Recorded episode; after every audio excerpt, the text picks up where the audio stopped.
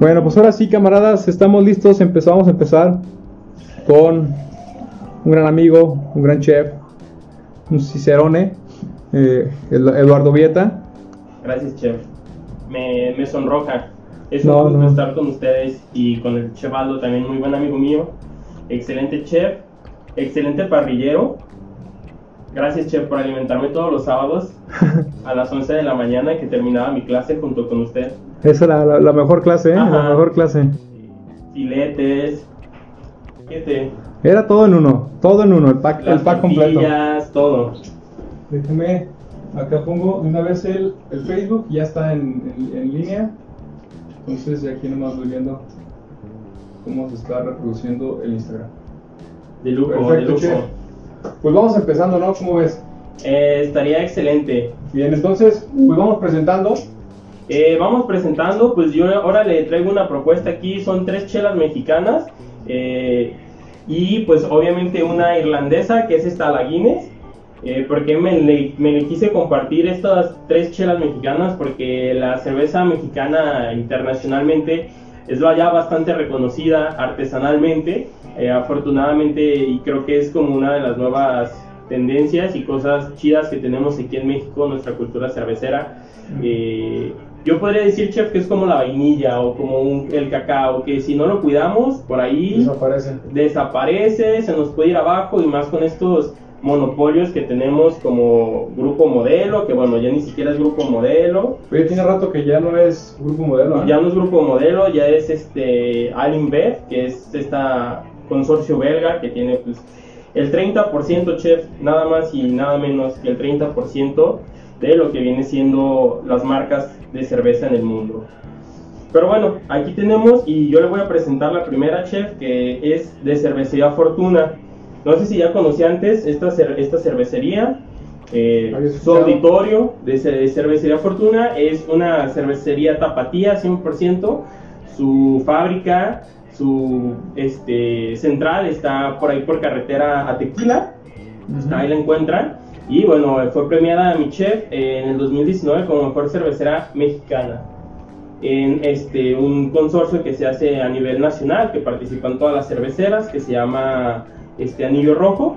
Y además, pues traemos dos chelas que han sido premiadas en Cerveza México, como es la Hipólita, que es una IPA, y pues la cerveza lager, que es la que primero vamos a probar, que es cañita. ¿Vale? Bien. Chef, ¿qué es lo que tenemos que tener en cuenta cuando compramos una cerveza? ¿Cuál de este tipo? Cuando compren una chela artesanal, y bueno, esto debería de ser para todo tipo, ¿no? Aunque compremos por ahí una comercial, debemos de tener en cuenta primero su etiqueta, mi chef, y debemos de tener lo que es el ABV, eh, o que es índice de alcohol por volumen, o alcohol by volumen en, inglés, por eso es el ABV. Eh, los IBUs, que es el índice de amargor en lo que viene siendo una cerveza, el SMR, que es el color de nuestra chela, y ahorita vamos a explicar cada una de estas. El, el ABV o el índice de, o el porcentaje de alcohol, que aquí viene, no sé si se alcanza a ver o por ahí si usted la puede acercar, 4.2. El alcohol por volumen, chicos y chicas, pues bueno, el alcohol se crea mediante la fermentación de los azúcares en nuestra cerveza. Entonces, eh, lo que hacen es de medir en cada 100 mililitros a 20 grados centígrados, miden la cantidad de etanol que tiene nuestro líquido. Ustedes lo pueden hacer con cualquier líquido, como se hace en los vinos, en los destilados, entre otras cosas. ¿Qué nos va a aportar? Nos va a aportar cuerpo, nos va a aportar sabores. Entonces, ¿qué es lo importante o qué debemos de tener en cuenta? Primero que nada, nuestro estilo, vamos a tener que, por ejemplo, dependiendo del estilo, va a ser el grado alcohólico. Si nosotros compramos o pretendemos probar una cerveza lager, como esta que tenemos aquí, como puede ser la Heineken comercialmente, que es una lager muy famosa, como puede ser una 2X lager, como puede ser cualquier otra, eh, nos va a aportar primero que nada una sensación alcohólica y nos puede aportar también sabores. Además, le va a dar cuerpo a la cerveza. Al ser menos el volumen de alcohol en nuestra chela, va a ser más ligera. Ok. ¿Vale? una cosa también bien importante, a lo mejor ustedes dicen, no, pues entre más alcohol tenga, pues me voy a empedar más rápido o va a saber más alcohol. Esto es totalmente algo equivocado. Nosotros podemos tener chelas de 10% de alcohol, de 9.8 y si tienen eh, cosas agregadas como por ejemplo puré de frutas, lactosa, eh, maltas y algunos lúpulos, estos pueden llegar a lo que viene siendo a apagar el sabor del alcohol. Esto quiere decir que vamos a, nosotros a tener una sensación en el paladar mucho más fuerte frutal, mucho más fuerte quizá caramelo, a mantequilla y no vamos a sentir tanto el alcohol. Okay. Si por ejemplo nuestra chela es muy cítrica, como por ejemplo esta que vamos a probar más adelante y que es la IPA, nuestra sensación de alcohol en el paladar va a ser mucho mayor, así como en el cuerpo de nuestra cerveza. ¿Qué es el cuerpo? Pues es lo espesa que está. Ahorita vamos a ver la diferencia y pues eh, la, comparación. Otra cosa bien importante es la temperatura. Hay que nosotros saber a qué temperatura servir nuestra chela. Creo que algo que es un mito muy común aquí, eh, sobre todo en México y en Latinoamérica, es de que la chela entre más fría esté, está más rica, más chido. La verdad es de que el frío lo que nos va a aportar es de que nosotros vamos a percibir menos los sabores y menos la sensación alcohólica, al igual que en los destilados, que en el vino, en cualquier este otro tipo de bebidas. Entonces vamos a tratar de servir o hay que tratar de servir nosotros nuestras eh, chelas. Eh, por ejemplo, esta lager a unos 4 grados centígrados, mientras que ya cervezas más complejas como por ejemplo la Guinness, la, las IPAs, las vamos a tratar de servir a de 10 a 14 grados según, eh, según sea la chela, pues para nosotros disfrutar mejor sus sabores. ¿Vale? Entonces, ya llevamos el índice de alcohol por volumen y por qué es importante verlo. Otra cosa que es bien importante, chef, que aquí lo podemos ver en esta etiqueta, que son los IBUs.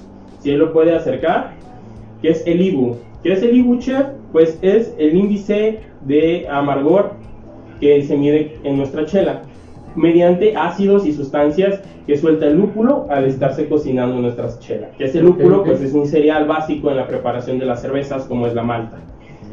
¿Vale? Entonces, mediante esto, chef, usted se va a poder dar cuenta qué tan amarga está su chela. Eh, si tiene un amargor muy pronunciado, va a estar arriba de los 60, como podemos encontrar estilos como la cerveza IPA. En estilos como la Stout que tenemos acá, que es oatmeal, es un poco más baja, 24. Esto quiere decir que eh, no va a tener un amargor tan pronunciado. Que hay otro mito que también suelen tener eh, cerveceros artesanales. El contenido de Ibu no tiene nada que ver en lo que viene siendo la calidad de nuestra cerveza. Nosotros podemos tener una chela de sin y tener una malta muy muy mala y lo que va a provocar es de que sepa que te estás tomando un jugo de semillas de limón. Okay. Nada más. Mientras mejor sea el balance entre nuestra malta y nuestros lúpulos, entonces se va a combinar y va a formar una armonía en el paladar entre amargor y sabor, que es lo indicado o lo preferente. ¿Sale? Entonces el Ibu va a representar nuestro amargor en nuestra chela, sin embargo no va a ser eh, algo que dicte la calidad o el sabor de nuestra chela. Al igual que con el alcohol, se puede disfrazar mediante lo que viene siendo la adición de purés de fruta, la adición de por ejemplo cacao o semillas tostadas. ¿Vale? Ahorita a lo mejor, oye, se escucha medio extraño el, adherir frutas a una chela. Tenemos estilos que llegan a tener eh, puré de, por ejemplo, mandarinas, de piña, para, para crear este, una sensación frutal. Y son estas chelas que por ahí a lo mejor pueden ver como en Google o en, que, en diversos este, estilos, como las Hazy, que parecen literal como si usted se sirviera un jugo de frutas de Jumex o así espeso, espeso, espeso, muy naranja, amarillo, pálido. Entonces, de esa manera pueden o puedes tú disfrazar la, la amargura en lo que viene siendo tu chela. Ok. ¿Vale? Eso es el IBU. Entonces ya tenemos dos cosas que nos debemos de fijar mucho en nuestras etiquetas. El IBU, el IBU y el ABB o el índice de, o el porcentaje de alcohol. Aquí la chela, eh, yo siempre he dicho que es igual de compleja y a lo mejor ahorita me tiran muchos chefs ahí en sus redes sociales, que es igual de compleja que un vino. Eh, a mi parecer es igual de compleja que un vino, tiene muchísimas tonalidades de sabor, colores, eh, opciones de maridaje, entre otras. Quizá nuestra cultura, sobre todo como le digo, la americana, este, incluyendo Estados Unidos, pues está más acostumbrada a tener la chela como para refrescarse, como para fiesta.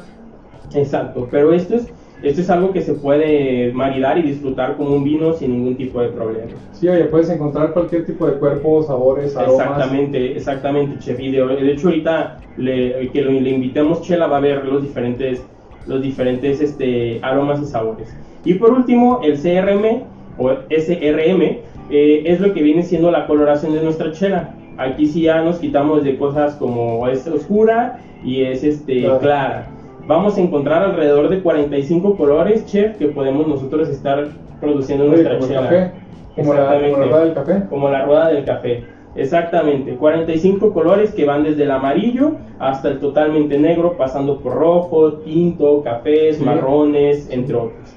¿Sale? Esto debido a qué va a ser, chef. Esto va a ser al tostado. Al igual que con el café, que tenemos varios tostados, aquí también vamos a tener tostados con lo que viene siendo nuestra malta, en el cual, pues mediante la reacción de Miliar, que ya los que estamos en esto de la gastronomía conocemos completamente, eh, pues se van realizando lo que vienen siendo los colores de la cerveza. Claro. Eh, obviamente eh, cervezas como la Stout, como la Porter, como las que tenemos acá, son de colores totalmente negros porque se lleva eh, la malta un tostado bastante intenso, Sí. donde nos va a desprender olores a chocolate oscuro, Pan tostado. pan tostado, café, por ahí algún puro, este, entonces eh, por eso se deriva. En chelas como la Lager, que ahorita la vamos a ver, pues son tostados bastante, bastante leves. Oye, ¿Vale? pues eh, la verdad es que escuchándote, yo creo que no te puedes acabar ni en tres días platicarnos de una sola cerveza. No, no, no, chef. Por eso espero volver con más chelas, chef, Pues aquí a su, a su canal. Aquí estamos todos los días, ¿eh? 24-7. Pues enséñanos, ¿cómo, ¿cómo tenemos que hacer una cerveza?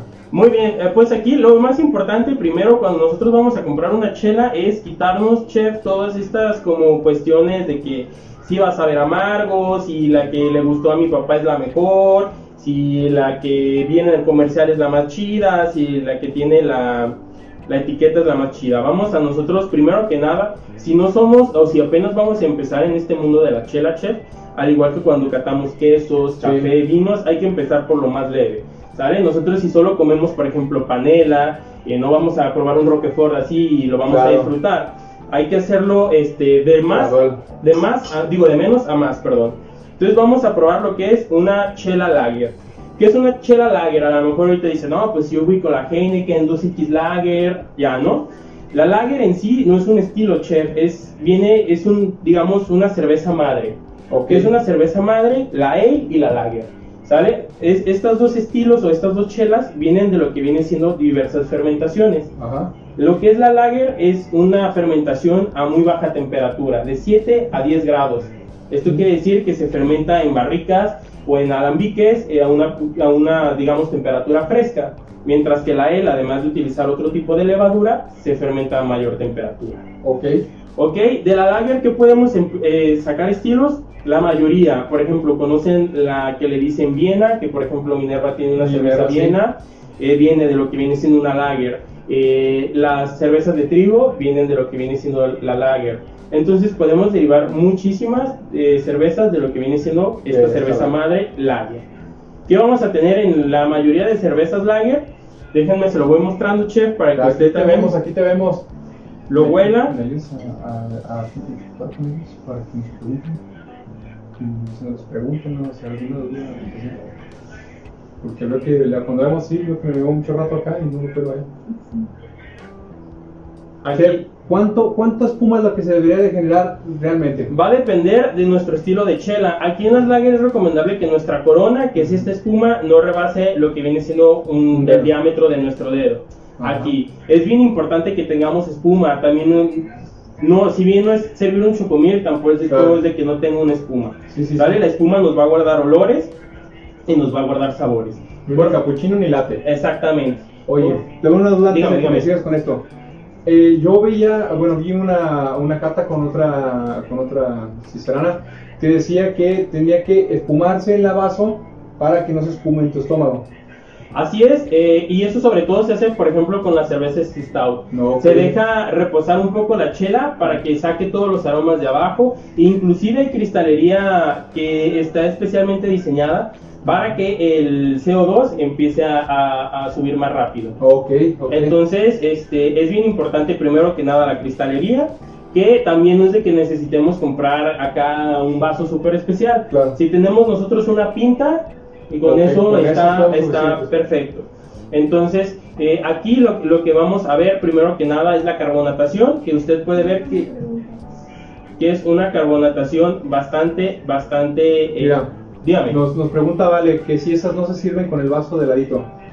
Eh, va de- eh, ahí vale, va a depender mucho de lo que viene siendo tu chela, el estilo de la chela, y en segundo, si la vas a servir directamente de lo que viene siendo un tap o una llave o de una cerveza. Ok. ¿Sale? Entonces, en el caso de las lager, no es tan importante el estar eh, con el vaso de lado en un ángulo de 15 grados, debido a que como tienen alta carbonatación, pues no es de que te vaya a afectar mucho.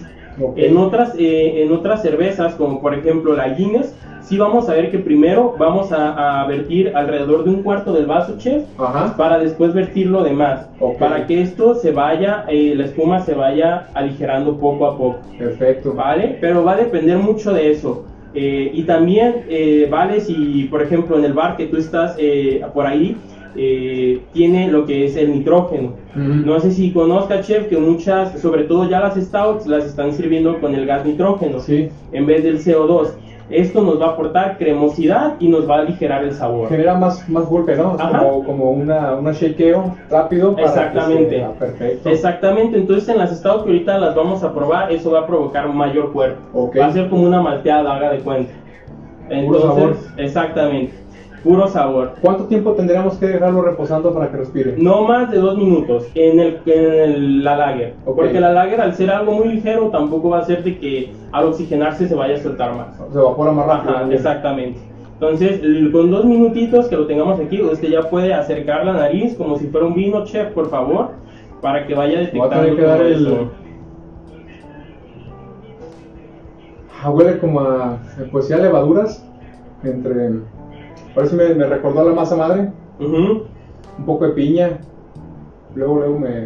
Exacto, huele a lo que viene siendo como levaduras, este, masa fermentada, Exacto. piña, por ahí también un poquito floral y Ujú. va a depender. Obviamente la lager es la chela o el, digamos, la familia de chelas que va a tener olores y sabores más trenos. Ok. ¿Saben? Es, es, es, este, es relativo el color. Si encontramos un color claro, va a ser, va a ser más ten- tendencia a lo floral. Eh, no, lo que viene siendo el, el color aquí, eh, lo que puedes darte cuenta es eh, lo filtrado que está tu chela. Ok. El color no tiene tanto que ver en lo que viene siendo el aroma, porque por ejemplo vamos a servir el IPA y vas a ver que tiene un color eh, amarillo, así también pálido y un poco a lo que viene siendo dorado. Perfecto. Chef, me preguntan que si es cierto que algunas cervezas pueden servirse calientes o tibias. Sí, sí, es cierto. De hecho, eh, por ejemplo, en la Stout y, y Porter eh, vamos a estar alrededor de 14 grados. Ah, ya. entonces ya no es como, Ya digamos, frío. algo frío, No. ya es tibio y se aprecian mucho mejor así los sabores. Eso. Totalmente. Entonces, Oye, pues creo que sí están, si se enojan, creo que están muy mal los colegas, porque es todo un mundo complejo, ¿eh? así es. Así es, este, y de hecho, eso es otra cosa que viene con el mito del- de, la chela, entre más frío, mejor, que tenemos aquí, porque mu- muchos de los bares ya están vendiendo este tipo de chelas, pero lo tienen en el mismo refri que tienen las comerciales, entonces aunque tú pidas una Guinness, un Stout, te va a Pues llegar a, un grado o menos uno, y vas a tenerla que calentar ahora sí que con las, abrazándola, abrazándola, como el Michelle. Tiene que Ajá, exactamente, exactamente, entonces por eso. Si nosotros vamos a tener una cerveza lager, 4 grados 3, está perfecto y la Cuando podemos sirve dos minutos. Dos minutitos y venga. Entonces, ahorita de esta manera ya vimos el color, chef, lo pone usted a contraluz, vea, súper transparente, Así es. muy, muy gasificado, carbonatación muy, alta. Muchas chimeneas, ¿no? Exactamente. Y pues ya lo podemos pasar a probar. No, che, pues ni modo, va a tener que dar el sacrificio. Es igual como en el vino, hay que darle. Hay que dar un trago, no, no se tiene que sorber así como Ajá. en el vino, pero sí le tienes que dar un trago y pasártelo por todo lo que viene siendo la boca. Ok. Y después ya lo tragas y... El- el- el ajá, exactamente.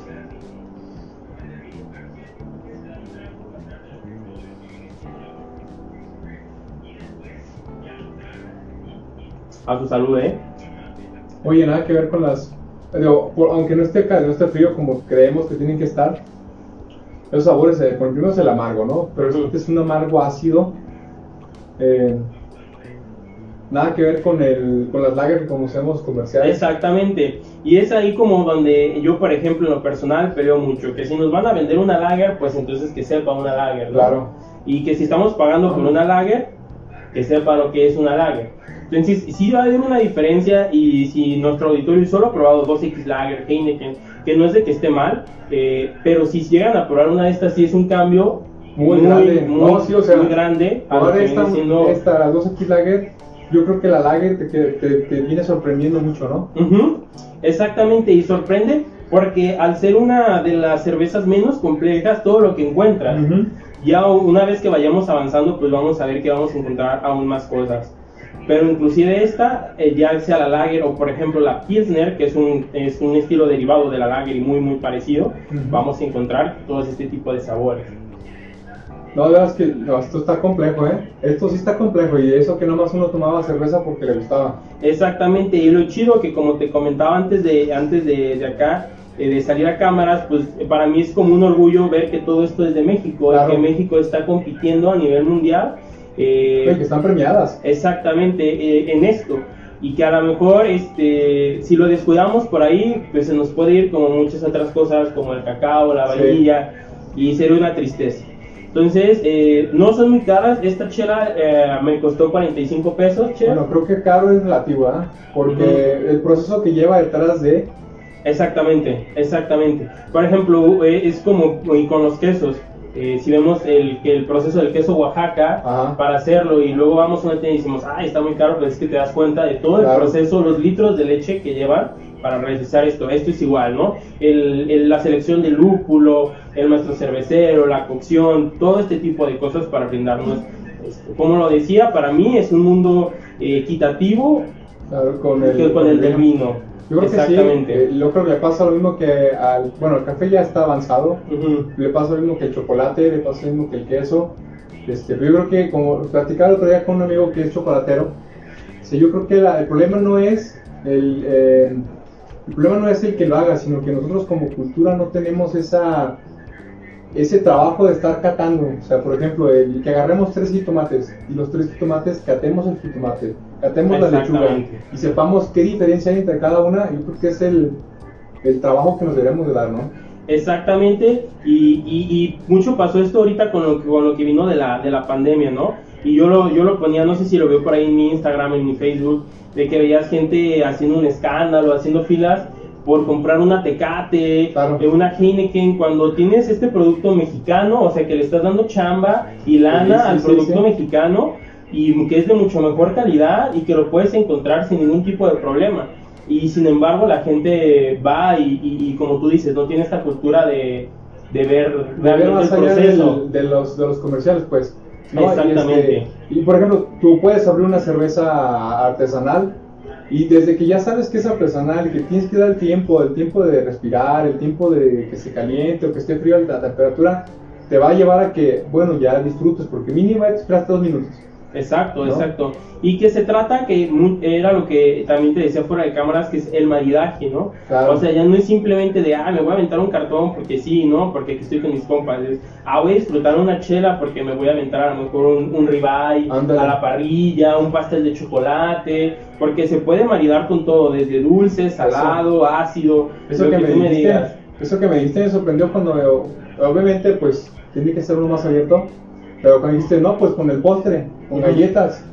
Ah, pues, Sí. órale. De hecho, ahorita vamos a ver y hay un postre muy, muy clásico, o bueno, una forma de comer galletas muy clásica en Boston, que tiene una influencia irlandesa muy grande a través de, a través de los años, eh, con Guinness. Ahorita vamos a probar y la vas a probar con galletas y vas a ver qué Pues mira, chido yo aquí sabe. me preparé, yo aquí me aventé las, las, las chokis. Excelente. Entonces, pues bueno, Lager sería nuestro estilo chef principal o el que nosotros quisiéramos. Ujú. Sí, somos apenas, vamos a adentrarnos a este mundo. Ok. El cual no nos va a hostigar, el cual... Y aquí estamos, regresamos, no se me van, no se me van. Se puso Sí, el, sí, chévere. se puso el, el Google. Ok, perfecto. Eh, una cerveza eh, de estado de Jalisco buena, así puede ser, por ejemplo, es que no es stout, hoy ahorita quería llegar a las stouts para hablar de eso, es porter. Si me preguntas de una porter, la loba, que también se produce aquí en Guadalajara, en el centro de la ciudad, la loba porter es una excelente, excelente chela. Stouts eh, tapatías, la verdad, yo no he llegado a probar una que digas así, wow, que sobresalga. Ajá. Creo que somos del más estilo lager aquí en Guadalajara. Eh, ahorita más adelante te voy a decir más o menos los estados que tienen como que se destacan en algunos estilos. Ok. Pero mexicanas, estados que tenemos muy buenas, las lágrimas negras, esta que tengo aquí, aguamala, también es muy buena, se llama mantarraya, muy muy rica. Entonces tenemos diversas este, stouts muy buenas, también de la cervecería Fauna, eh, son muy buenas sus stouts. Eh, Fauna es de Monterrey, creo, me parece, o de... No, no, no te creas, no es de Monterrey. Por ahí se me fue el dato, pero luego te lo investigo. Pero Aguamala es de Baja California y es una stout bastante, bastante rica. Entonces recapitulamos. Loba. Loba y este lágrimas negras Loba. y mantarraya. Mantarraya. Exactamente. Así es. Entonces, bueno, ya probamos la Lager Chef, ya la vio. Ahora vamos a continuar con la otra, con el otro estilo. Yo así me iría eh, también para la audiencia si vamos a, a probar diferentes tipos de, estilos. de- de estilos. Primero Lager, que es el Lager, que es la que nosotros vamos a iniciarnos con Ok. esto. Luego nosotros nos llevamos a un stout, pero una stout ligera. ¿Qué es un stout? Un stout es una cerveza negra que lleva esta, este tostado de lo que viene siendo maltas y cereales, eh, pues bastante, bastante pronunciados. Ahí está. Eh, este caso traemos una oatmeal stout, pero déjeme contarle cinco minutitos acerca de la historia, chef. Dime. Eso Antes de conocer nosotros la Guinness, la Stout, estaba la Porter. La Porter es un estilo también de chelas, súper popular en Londres, eh, Londres victoriano de, Claro. eh, de aquella época. Cada, cada fabricante tenía su propio estilo, le fueron agregando más alcohol y más lúpulo y se fue haciendo más espesa.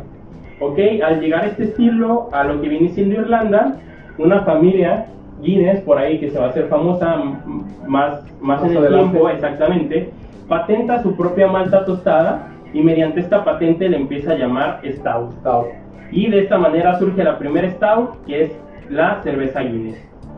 Del Stout vamos a sacar al- aproximadamente 8 estilos, chef. Que es Oatmeal Stout, que es esta. Ujú. que es la Oatmeal? Eh, oatmeal en, en inglés es avena. Ajá. Entonces, nuestra Oatmeal Stout va a tener alrededor de 10% de avena tostada en su receta. Ok. Va a ser una chela un poco más dulzona. Se va a maridar muy bien con lo que puede ser ostiones, ostiones crudos, eh, po- postres, sobre todo con chocolate, como pueden ser galletas, cheesecakes, Sachertorte, entre, entre muchos otros. Y por ejemplo, si lo quieren para algo salado, un filete a la parrilla estaría muy bien. Vale, entonces me voy a permitir servir las dos stouts. Una ¿Que es que la sirves? Te voy a preguntar. Dice, chef, ¿recomienda un vaso diferente para servir el tipo de cerveza? Eh, sí, sí lo recomiendo. Por ejemplo, tenemos la pinta. La pinta va a ser como la de batalla, la universal, chef. Exactamente. Vamos a tener este tipo de vaso que es el, el llamado Guinness, que ya lo utilizan para las stouts. También hay uno que se llama copa IPA o vaso IPA, que es un vaso, digamos, en forma como de, este, tiene un tallo como si fuera una copa, pero Sí. un tallo ancho y luego Ok. viene un bulbo, como si fuera una flor. Ya. ¿Ok? Eh, luego tenemos también lo que viene siendo el vaso Pilsner, que usualmente se suele servir para chelas de trigo y chelas también Pilsner. Y el vaso Pilsner, si nosotros este, recordamos una Copa del Mundo, va a ser este como este vaso arriba. Exactamente. Entonces esa sería la cristalería que, que yo le recomendaría, que como les digo, no es tan... Si nosotros tenemos pintas, podemos empezar a disfrutar esto y ya una vez que pues tengamos quizá lana, podemos llegar a comprar los demás. ¿Son caras? Eh, un- una pinta no es tan cara, vale, o la pueden encontrar desde 60 pesos aquí en Guadalajara. Este, ya las copas especializadas sí son un poco más caras, 120, 100, más o menos como una copa de vino que está Ok, sobre sí, los sí, 90, sí, o 120 menos, sí, pesos. Exactamente. Entonces vamos a servir lo que viene siendo ahora las dos stouts para que vean la diferencia.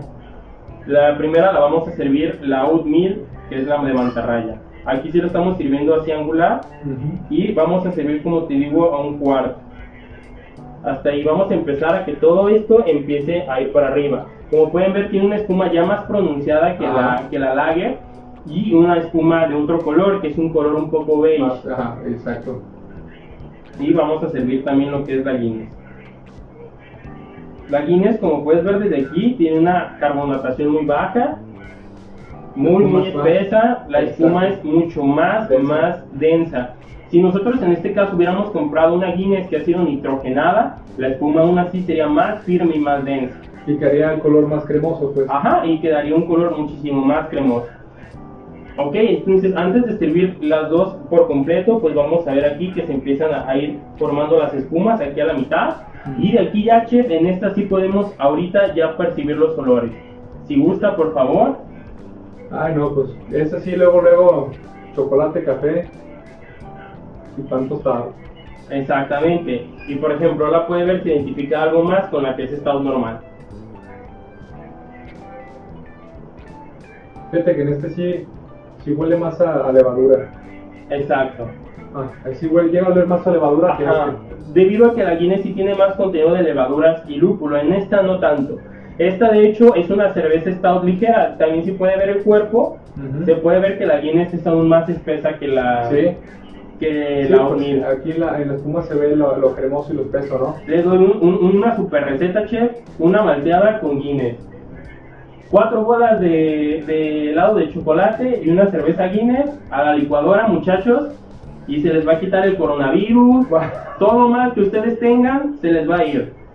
Y si no se nos olvida un rato, ¿no? Y si no, se nos olvida un rato, exactamente. 45 primero, ¿por, por qué 45% primero?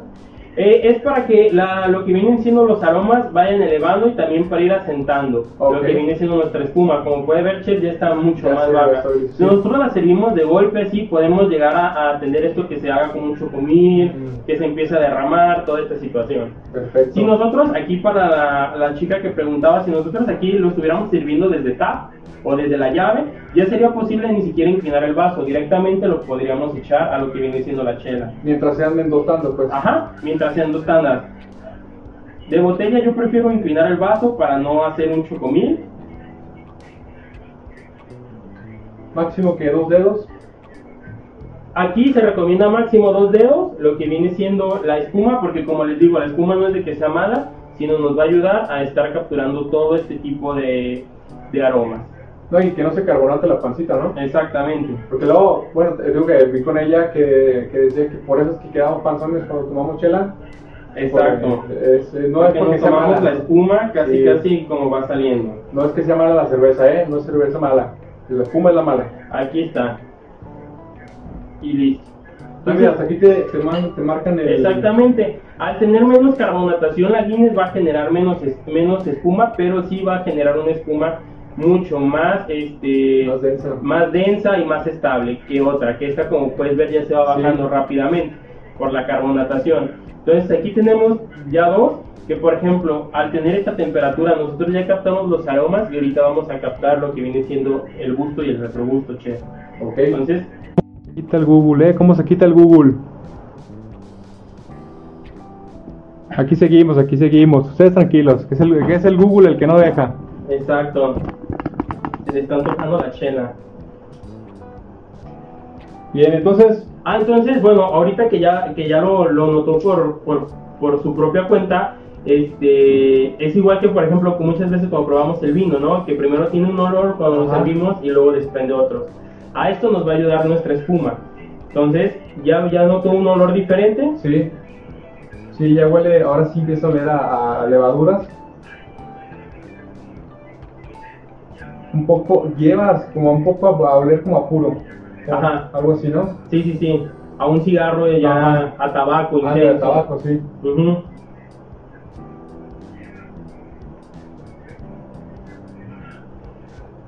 Oye, no es amarga. No está amarga. no está amarga.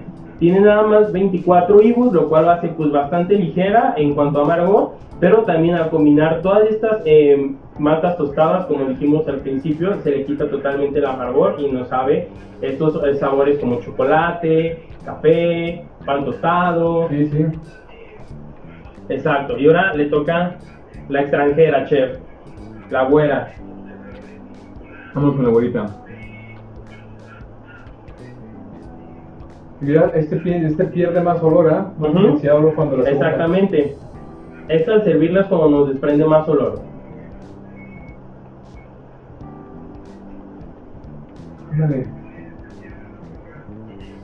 No, no te esperas que no sepa amargo, que no sepa fuerte, no te esperas, ¿eh? Es, es bastante, bastante, eh, digamos, ligera en cuanto a un amargor. Sí. No, no, no es como, inclusive podría ser más amargo un café que esta chela. Este, entonces, como les digo, por ejemplo, para una malteada queda bastante bien.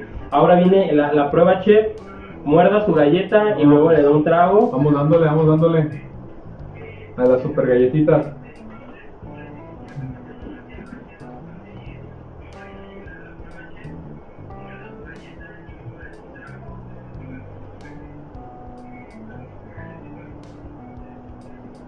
Ah, caray.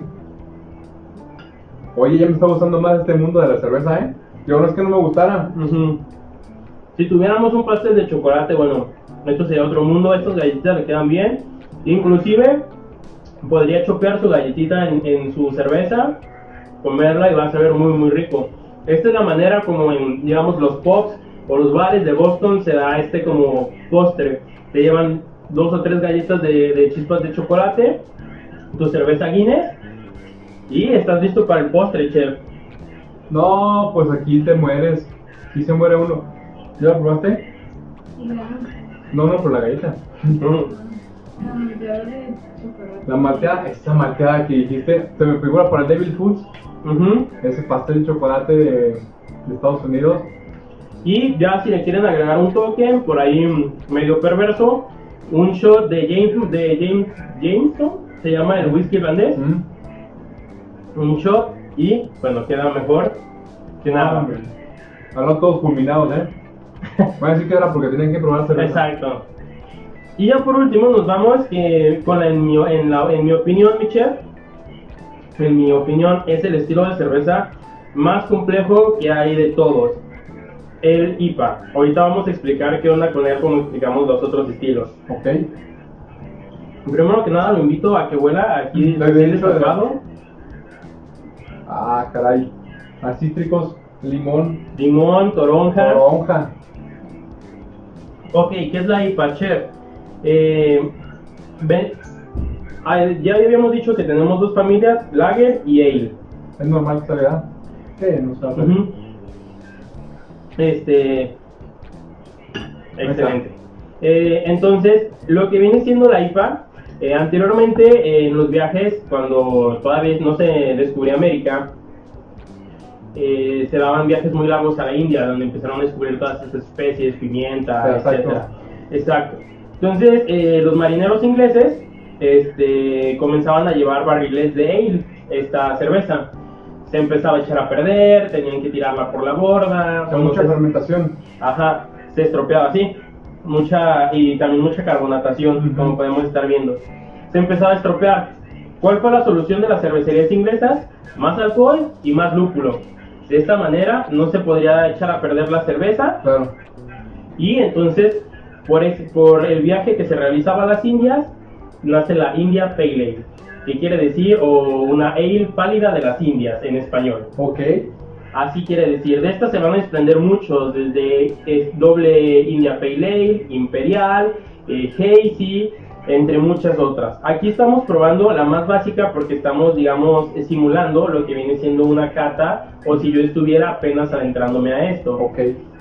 Por eso elegimos esta, esta chela que la voy a servir para que ya no se nos siga tirando. Esta chela que es una IPA que es bastante, bastante ligera. Rojiza. Así es.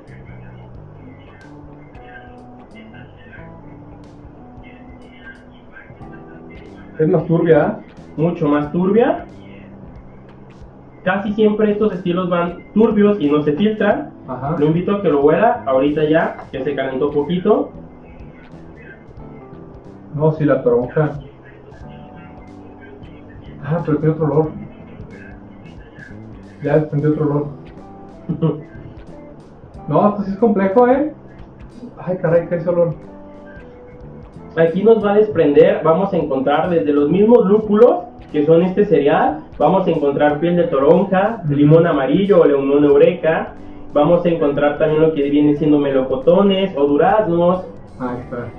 El durazno, sí. exactamente, semilla de cilantro recién molida, Sí, sí, la de esa, semilla esa de cilantro, y como podemos ver, si se puede ver ahí en la cámara, es bastante turbia, de un amarillo bastante, bastante ya casi tirando a rojizo, Ajá. sin filtrar, muy, muy aromática, chef, y vamos a encontrar un amargor muy, muy pronunciado.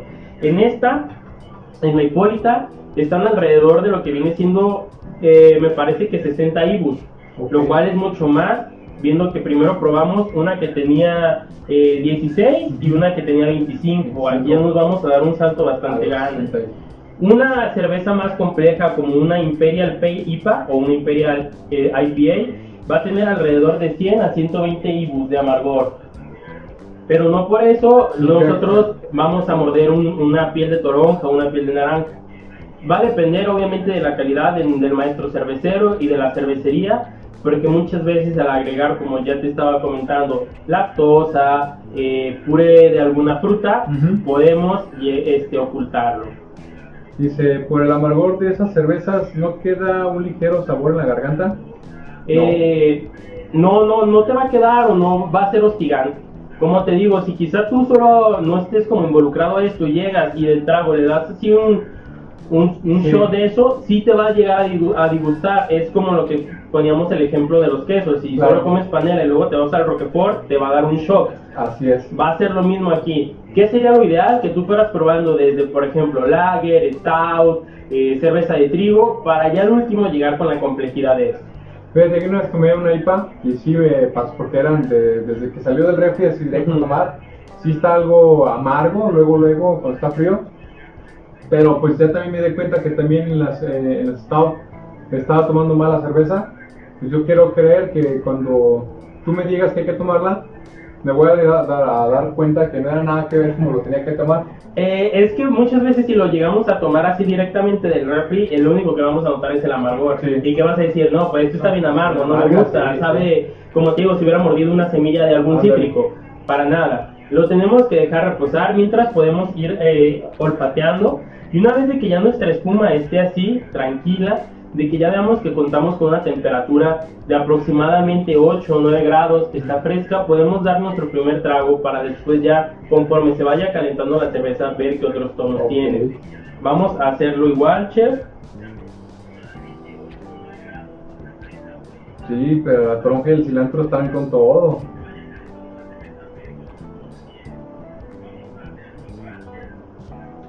Sí, no, pues no, nada que ver. Pues así es amarga, pero no es un amargor que no aguantes. No, es un amargor tenue. Muy, muy tenue, te da el durazno cuando Sí. lo pruebas. En la, la piel de toronja. Como si estuviera tomando el square. Exactamente. Es por eso que se da como este estilo de que le agregan frutas en las hazy APAs, que le agregan puré de frutas para hacerlo aún más frutal. Entonces se hace una cerveza mucho más compleja porque tienes una gama de quizás 7 o 10 sabores de cítricos Sí, que puedes probar. claro. Entonces, sí, es, como les digo, es una cerveza bastante compleja. No de que sea imposible, pero sí que si nosotros vamos empezando en este mundo y lo queremos probar de, de- de primera vez, sí va a ser bastante difícil que la lleguemos a apreciar y que por ahí tengamos una mala experiencia en decir, ay, no, no me gustan las chelas de artesanales porque están bien amargas. Porque No son me-. Exactamente, no me gusta esto porque no, sabe un montón a, a- a toronja. Entonces, tenemos que ir de poco en poco e ir viendo cuál es nuestro estilo favorito. También todo va en gustos, no porque a, a lo mejor a ti te gustan más ligeras y puedes estar Con la lager. con lager, con pilsner, con cervezas de trigo muy muy ricas. Te puede gustar más el tostado, el sabor a cacao, a café que tienen las stouts y, y llevártela con porter, stouts, entre otras cosas. O te puede gustar ya los sabores un poco más complejos, más amargos, eh, frutales. Que te pueden servir te para algo más tenue. Exactamente, y aquí lo chido, chef, es de que con cada uno de estos estilos puedes hacer un sinfín de maridajes. Así es. Tenemos los postres con la stout o algún tipo de, por ejemplo, eh, este bistec a la parrilla. Algo de hierbas, ¿no? Exactamente. Acá me significa algo como un cajún. Como cajún, eh, comida muy especiada, tacos al pastor, Tacos al muy, pastor. muy buenos. Este, cochinita pibil. Entonces, por ejemplo, para la comida mexicana, a mí en lo personal me gusta maridarlo con IPA. Sí, tenemos toda, casi toda la comida llena de comino, ¿no? Exactamente, exactamente, que es muy especiada, son sabores picantes, fuertes es. y que van a combinar muy bien con esto. La lager, por ejemplo, un día de calor, este, mariscos, Ándale, cóctel mariscos, de sí. camarones, muy, muy buenos. Yo creo que, pues, no es eso, ¿no? Que, que entendamos cómo utilizarlas, cómo servirlas, cómo tomarlas, para que nos demos cuenta de que, como la tomábamos, estábamos mal y Exacto. que podemos darle mucha más variedad.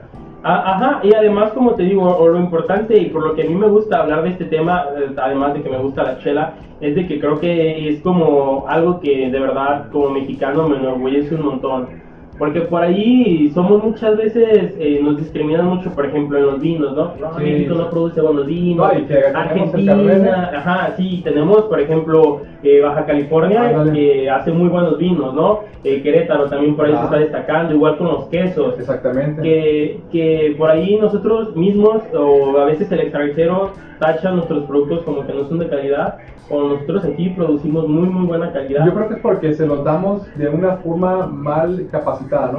O sea, que Ujú. llegues, si el extranjero llega y toma una mexicana y se la dan como, como Dios nos dio a entender, que es de refri primita, pues sí le va a disgustar, va a decir, no, esto no es bueno, es una mala, aunque sepa, pues Sí, claro. no va a hacer lo que él quiere y lo que él necesita encontrar y lo va a tachar por malo, ¿no? Exacto. Entonces para mí es algo de, de motivo de orgullo más tapatío, chef, porque tenemos eh, cerveceras como Minerva, que se estuvo dando un tiro por más de cinco años Sí. con las, los dos, las dos cerveceras más grandes, no solo de México, sino del mundo, con Alinbev y con Heineken.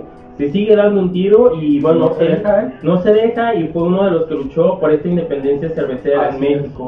Gracias a Minerva, eh, muchas de estas eh, pequeñas cerveceras han podido nacer, han podido competir y creo que compiten muy bien. Y Chef, yo creo que compiten también, que todos estos intentos, no sé si usted vio que algún día tanto Grupo Modelo como Heineken trataron de sacar sus Así chelas es. estilo artesanal. Y nomás no pegaron. Funcionaron, estuvieron 15 días a la venta y después no volvieron. Sería por- como la Nochebuena. Exactamente, como la Nochebuena, por ahí también sacaron creo que un Stout y, Ajá.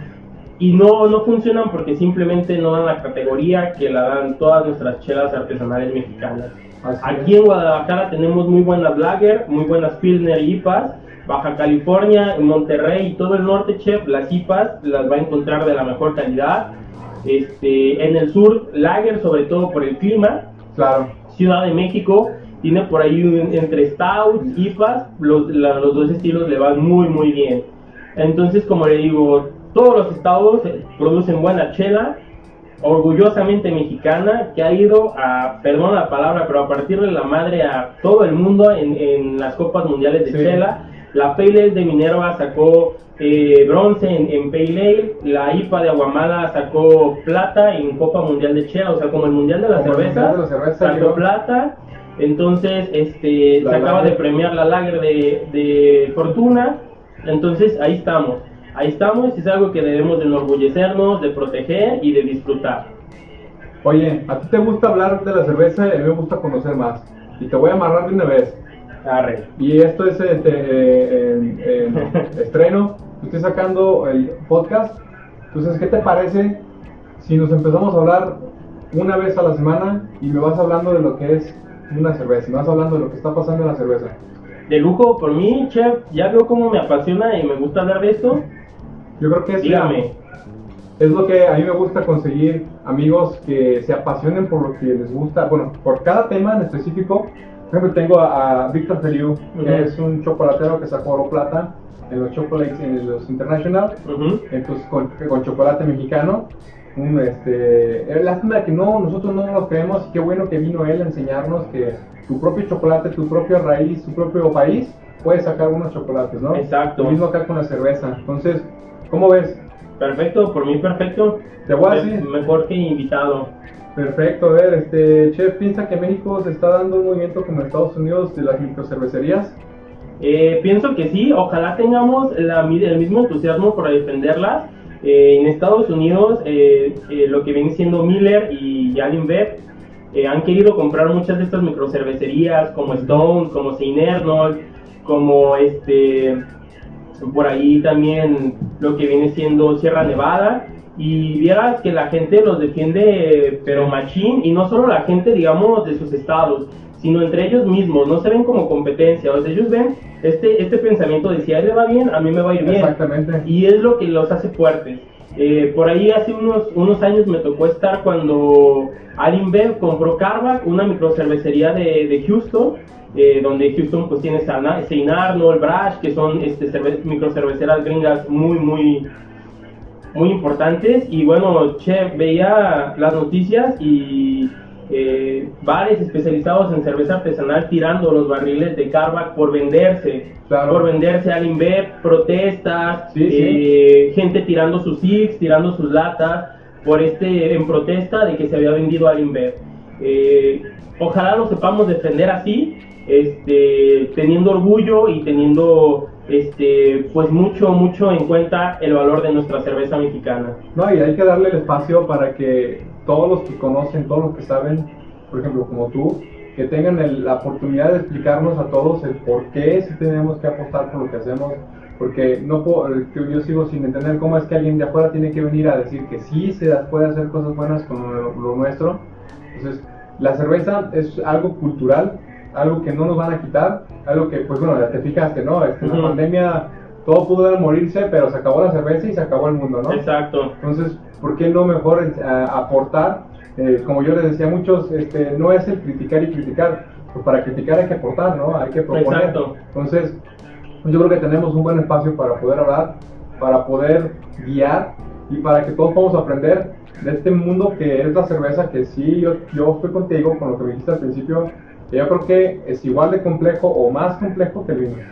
Así es, Chef, y con gusto estamos aquí para tu audiencia, para ti, compartirles este, pues, este maravilloso producto que tenemos, no solo en México, en el mundo, y que como te digo, para mí está a la par de vainilla, de cacao, y que lo tenemos que proteger. Si no protegimos la vainilla en su momento o el cacao, tenemos que nosotros hacer valer nuestra chela. Sí, sí, porque ya, o sea, lo que se fue se perdió. Pero tenemos muchos más. México es tan variado, tan diverso, que tenemos mucho Exacto. más que defender. Sí. Esta mezcal, ahí está- No lo tenemos que creer, Chef, como usted dice, Claro. no tiene que venir nadie a decirnos qué onda. Tenemos Sí. que nosotros hacerlo. Pues entonces en eso quedamos. Así nos vamos a meter en el compromiso. Eh, ¿Ya yo, está, les, Chef? yo les paso el podcast, ¿dónde va a ser? Pues supongo que en, en- en Spotify. Ahí nos aventamos el podcast y nos aventamos un día de chelas.